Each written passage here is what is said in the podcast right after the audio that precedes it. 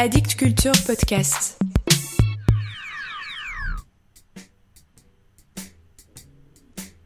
Salut à vous. Chaque pays a sa couleur, mais chaque pays n'a pas sa mort à la poésie. Mort à la poésie. Mort à la poésie. Je suis un homme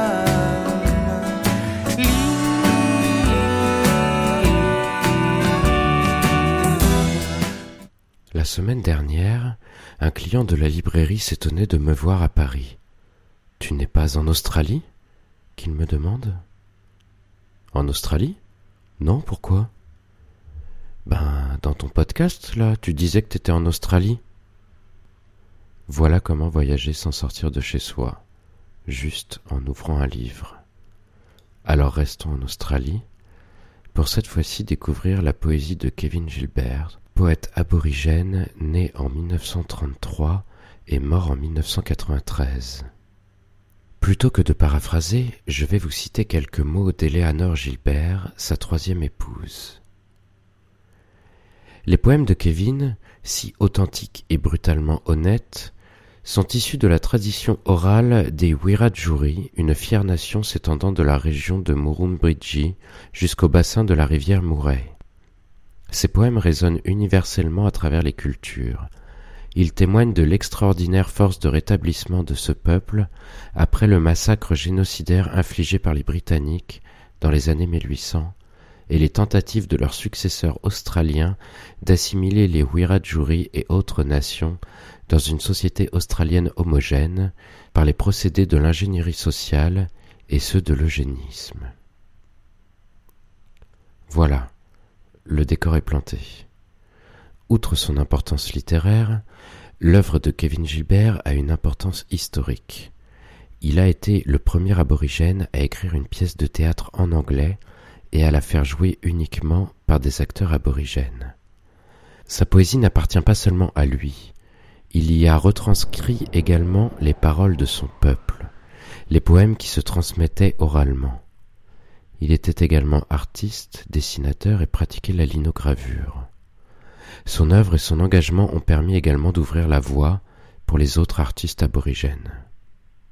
En 2017, les éditions du Castor Astral ont publié Le Vers en noir dans une traduction de Marie-Christine Masset. J'aimerais vous lire deux textes. Écoutez. Le versant noir. C'est bon d'être le versant noir, parce qu'on sait que dans ce pays, l'arbre trempé par le feu survit quand les autres, l'if et les peupliers, le sapin et les puissants chênes, ne se sont jamais vraiment adaptés à la chaleur, au feu et à la fumée.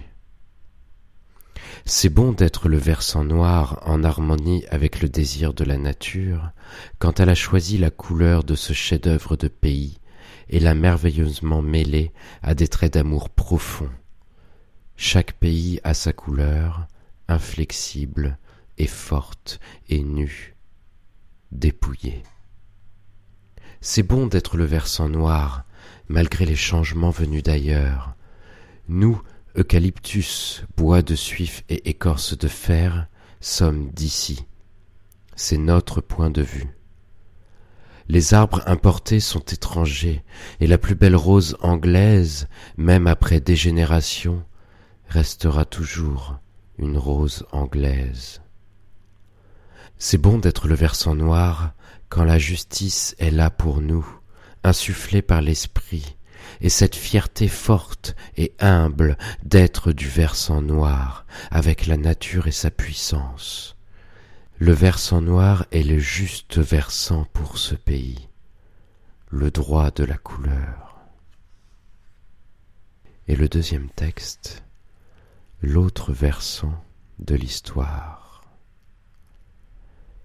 Je me vendrai tout entière, je vends ma chatte pour un dollar, et une bouteille de vin si tu en as besoin, ou j'essaierai de mettre mon vieux manteau rouge au clou, pour nous donner à toi, aux gosses et à moi, à manger. Je sais que c'est triste. Je voudrais que ce soit pas comme ça, Et je sais que c'est mal. Le prêtre me l'a dit, Joe, que tu peux plus travailler, que t'as plus de reins, que ton foie est gonflé. Et je vendrai ma chatte pour toi, mon homme. Et t'es estropié maintenant. Et je comprends que ta vie dépende d'un dollar. Notre vie est rude au bord de la rivière, à Alice Springs, dans notre vieil abri en bois, fait de branches et de feuilles et de morceaux de tôle. Ça fait directement rentrer le mauvais temps, la poussière et les maladies, alors qu'en haut de la rue, dans les boutiques d'art étincelantes, les directeurs se tiennent bien droits, leur ventre bien rempli, avec le pain pris dans la bouche de nos enfants, et ils le volent quand ils disent Bon travail et ils ont donné deux petites tapes à mon homme pour le remercier pour ses œuvres d'art, et ils les ont vendues pour cent dollars à un gars du Sud.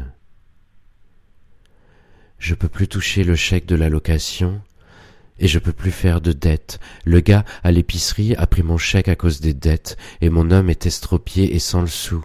Sa belle fierté s'est fait railler. Il travaillait autrefois, mais il n'a pas été payé. C'était à la station d'élevage après Yulong. Pas de paye, mais du thé, du thé et de la farine.